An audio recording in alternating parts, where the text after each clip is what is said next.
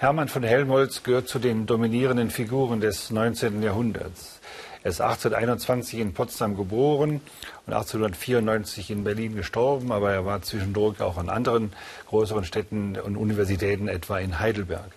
Hermann von Helmholtz ist als Reichskanzler der Physik bezeichnet worden. Er hat tatsächlich ein äh, Reichsinstitut gegründet für, äh, für, die, physikalische Forschung und er hat es dabei auch zu einigem Wohlstand gebracht und gerne ein feierliches und würdevolles Leben geführt. Aber vor allen Dingen hat er zu dem beigetragen, was äh, Historiker dem 19. Jahrhundert gerne bescheinigen, nämlich die Verwandlung der Welt herbeigeführt zu haben, also die Welt so hergestellt zu haben, wie wir sie heute erleben und erkennen. Hermann von Helmholtz hat das getan auf verschiedenen Bereichen der Wissenschaft.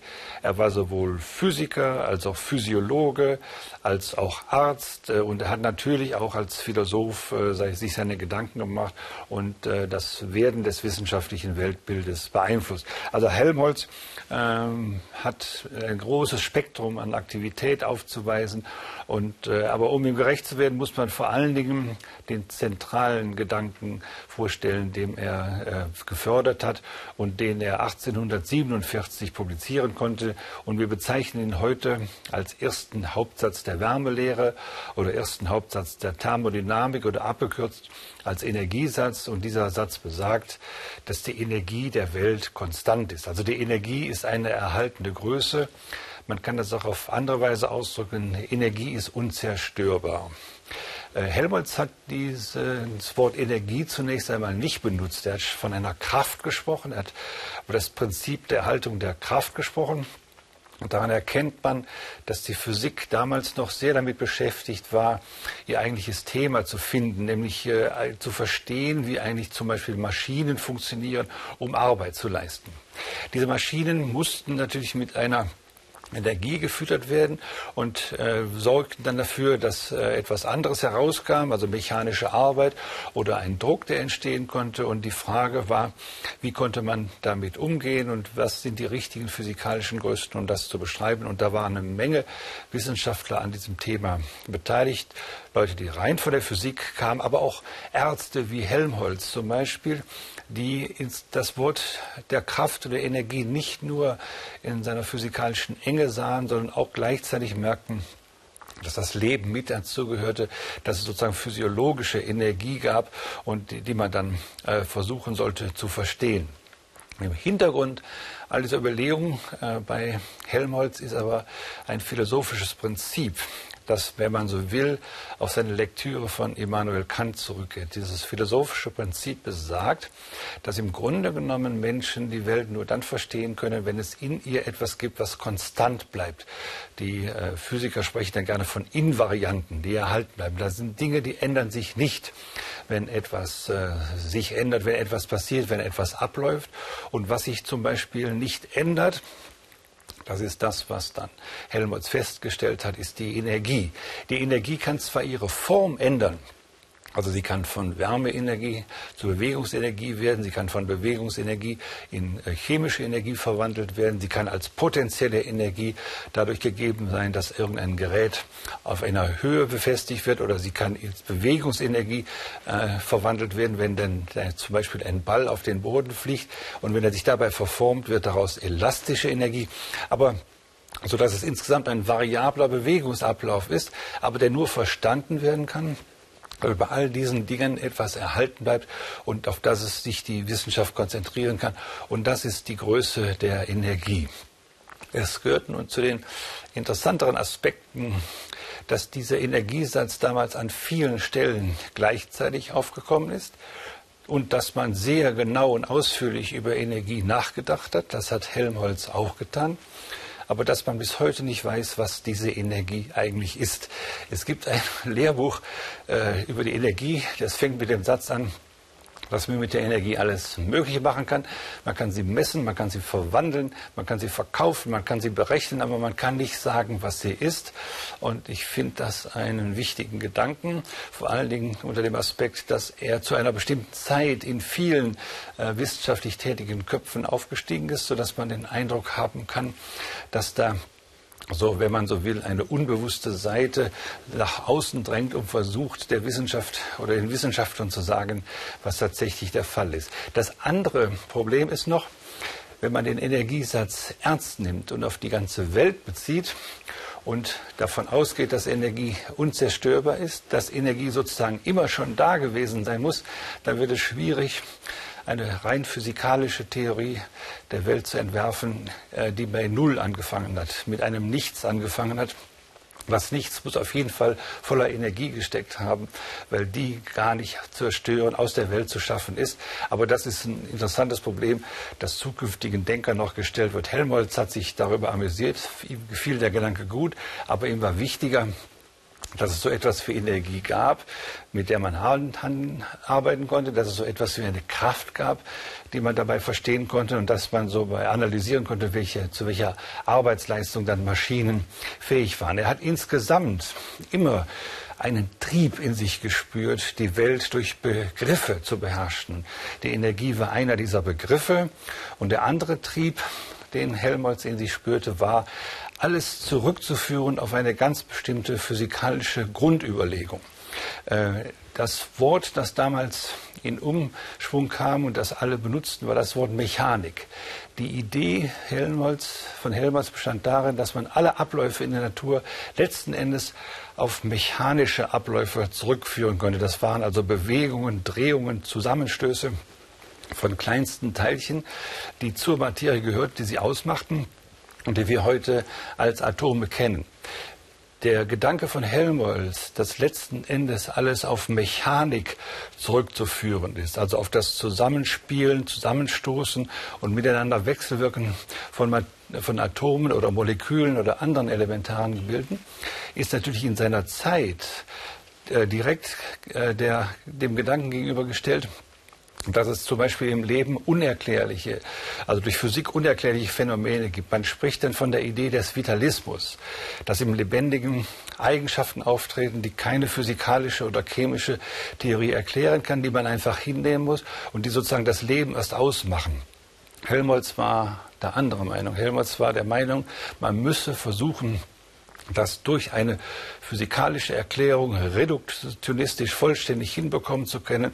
Und das ist eben die Rückführung aller Abläufe in der Natur auf Mechanik. Das war sein großes Ziel, an dem er lange gearbeitet hat. Und wenn man will und aus der heutigen Zeit zurückschaut, ist es natürlich eine merkwürdige Entdeckung, dass die Atome, aus denen alles besteht, letzten Endes tatsächlich durch eine Mechanik beschrieben werden, aber diese Mechanik völlig anders ist als die, die Helmholtz im Sinn hatte, nämlich sie handelt von Größen, die es in dieser Welt nicht gibt, die mit komplexen mathematischen Gebilden arbeiten und äh, so dass wir eine Mechanik im Sinne von äh, Helmholtz zwar haben, aber äh, die völlige überraschende, wunderbare Ecken enthält, über die wir immer weiter staunen können. Aber das ist eines der Themen nur, mit denen sich Helmholtz beschäftigt. Er hatte ja noch ein ganz großes Spektrum. Zum Beispiel interessierten ihn bei der Physiologie die Art, wie Farben wahrgenommen werden, wie Farben zustande kommen. Äh, da ist auch wieder das Prinzip der Konstanz oder der Invariabilität zu erkennen. Denn äh, was bei Farben auffällt, ist, dass wir eine Wahrnehmung haben, die konstant ist, der Farben unabhängig von den Lichtverhältnissen. Ein rotes Hemd ist rot, egal ob wir es unter der künstlichen Beleuchtung einer Taschenlampe betrachten oder im hellsten Sonnenschein. Irgendwie, man kann zwar physikalisch dann messen, dass verschiedene Wellenlängen von dem Hemd äh, in mein Auge gelangen, aber jedes Mal gelingt es meinem Gehirn, daraus die Erfahrung rot zu machen. Und Helmholtz hat sich da mit diesem Frage des Sehens beschäftigt und ist dabei unter anderem auf die Frage gestoßen, warum es für das Sehen nicht eine Harmonielehre gibt wie für das Hören. Das Ohr kann in einem gemischten Klang die verschiedenen Töne wahrnehmen, aber das Gehirn kann bei einer gemischten Farbe nicht unmittelbar die Einzelkomponenten erkennen. Also wenn etwas grün ist, dann kann ich nicht erkennen, ob das ein reines Grün ist oder ob das eine Mischung aus Gelb oder Blau ist. Das kann das Auge nicht machen und ihn hat immer gewundert, äh, was das Besondere dabei am visuellen Mechanismus ist.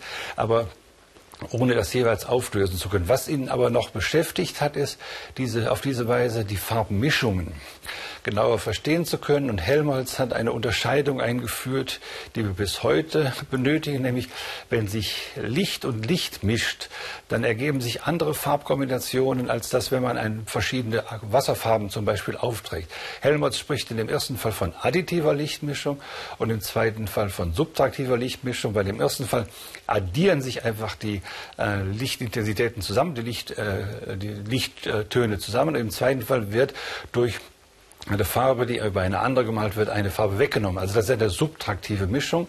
Und bei all diesen Problemen gilt es dann herauszufinden, wie viele elementare oder primäre Farben es gibt. Und als guter Physiker hat sich Helmholtz da natürlich auf die Zahl 3 festgelegt. Es gibt ja auch drei Raumkoordinaten, x, y, z. Es gibt überhaupt drei Koordinaten für die Farben, der Farbton, die Sättigung und die Helligkeit. Und dann muss es eben auch drei Elementarfarben geben. Das ist gewissermaßen eine Grundüberlegung in Helmholtz Denken. Die Frage ist natürlich, ob das mit dem Physiologischen übereinstimmt. Und äh, da ist, sind ihm auch Zweifel gekommen. Aber es gibt natürlich auch Physiologen, die von vornherein äh, ganz anderer Meinung waren. Also ein Physiologe aus seiner Zeit, Ewald Hering, hat gesagt, ihm ist völlig egal, wie die Physiker die Farben be benennen äh, oder bezeichnen. Und ihm ist auch völlig egal, dass sie Gelb zum Beispiel als Mischfarbe angeben können. Ein Organismus, ein Mensch, der Gelb wahrnimmt, nimmt das als reine Farbempfindung wahr. Und insofern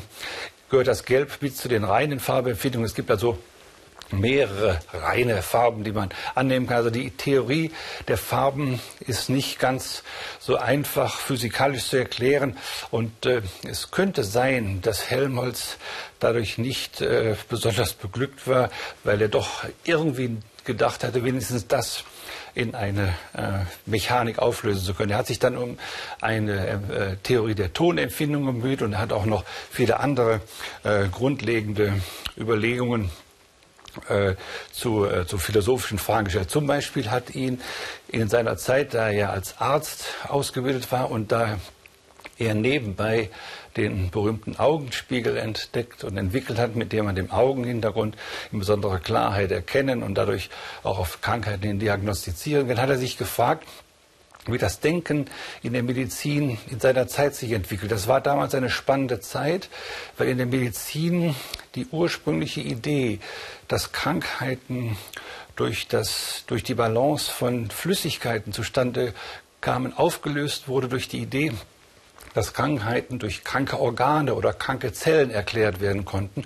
Und Helmholtz äh, beschäftigte sich sehr mit der Frage, ob das einen Einfluss hat auf die, das Praktizieren der Medizin oder die Möglichkeiten, dann mit diesen Erkenntnissen, die man dann hat, äh, Therapien und andere äh, und, und, andere Hilfestellungen für die, äh, für, für, für, den Kranken zu finden. Er hat sich auch allgemein um eine Theorie des Wahrnehmens äh, bemüht. Die Frage ist nämlich, wie wir das was auf der Welt passiert, nicht nur mit den Augen aufnehmen, sondern wie es uns bewusst wird, was also gewissermaßen das Signal, das ins Auge oder ins Ohr kommt, letzten Endes im Bewusstsein tut. Er hat den hübschen Gedanken gehabt, dass auf diese Weise eine Nachricht an das Bewusstsein entsteht. Man kann auch, er hat auch vorweggenommen, dass das Gehirn dann, wenn es sieht, versucht, das, was äh, explizit in der Welt zu sehen ist, implizit zu deuten. Also explizit sieht man dann zum Beispiel, dass ein rotes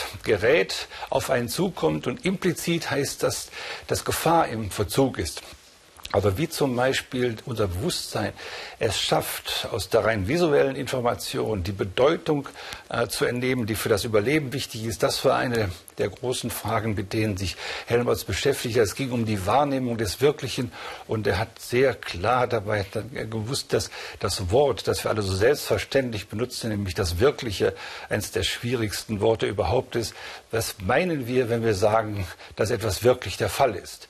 Also Helmholtz hat sich darüber Gedanken gemacht und vielleicht können wir das können wir ihm dabei folgen und uns auch fragen, was das dann ist, was wir als Wirkliches bezeichnen, das aus den vielen Möglichkeiten entsteht, die, es, das, die die Natur uns bietet.